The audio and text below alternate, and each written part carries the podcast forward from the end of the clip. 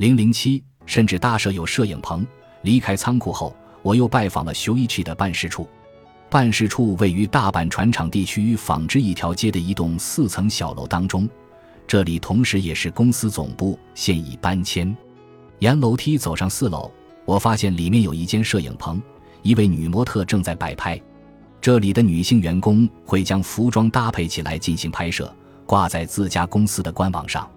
据称，这是为了通过增加商品附加值的方式，向顾客传递商品的魅力，从而令商品卖得更好。他表示，如果某种商品还剩下一百件左右，那么为它进行拍摄就是划算的。我没想到会在这里听到“附加值”这个词汇。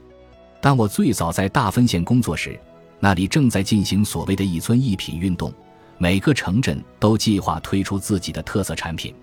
当时从事农业、渔业等第一产业的人们就非常喜欢把“附加值”这个词挂在嘴边。那里生产的农作物不会直接出货，而是先进行加工处理。这样做的好处是能够延长产品的保质期，而且能使那些外形欠佳、原本无法卖给采购商的农作物同样得到利用。这样既提高了收入，产业扩大后又在当地创造出了就业岗位。看到服装行业同样在使用“附加值”这个词汇，而且用法基本相同，我不禁感到惊讶与新奇。然而仔细一想，这些服装与加工过的农产品却有共同之处，即充分利用其原有特性，在此基础之上添加一点修饰，使其成为消费者愿意购买的产品。我再次将挂在衣架上的服装一件件拿在手上观看，发现它们全部都是做工精良的流行款，即使挂在百货店里销售，也丝毫不会令人觉得异常。除此之外，我还浏览了 Showichi 的官网，上面有这样的广告语：“淘货好去处，以独特渠道为您提供价格优惠合理的服装。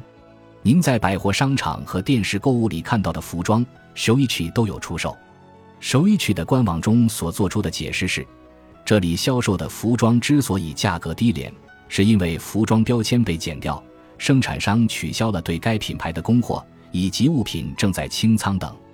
除此之外，在首一曲官网上，模特穿的光鲜亮丽，应季服装也一应俱全，与其他时装销售网站别无二致。我尝试着将自己带入消费者的视角。来看看网站上是否会有自己想购买的商品。最终，我选中的是一条时髦的高腰米色阔腿裤，二四百八十日元，和一条主打成熟休闲风的淡紫色长裙，二三百八十日元。这两件商品都会让我忍不住想多买几条。当服装送到我手里时，我发现它们的质量与百货公司里出售的商品相仿。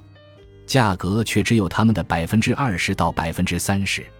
如果修一曲没有收购，那么这些服装可能就要直接被丢弃了。明明是同样经过设计和生产的服装，只是因为命运的些许差异，有的得以全价卖出，有的被当成特价商品半价出售，有的则要被隐藏品牌，只能卖到二折价格。最差的情况下，他们会作为垃圾销毁。虽然很难意识到。但这些处理服装的成本会被加在其他服装的价格里，最终依旧要由我们消费者来承担。我想知道自己平时购买衣服的钱究竟被用在了哪里，在那些因附加值而得到重生的商品面前，我不禁心情复杂。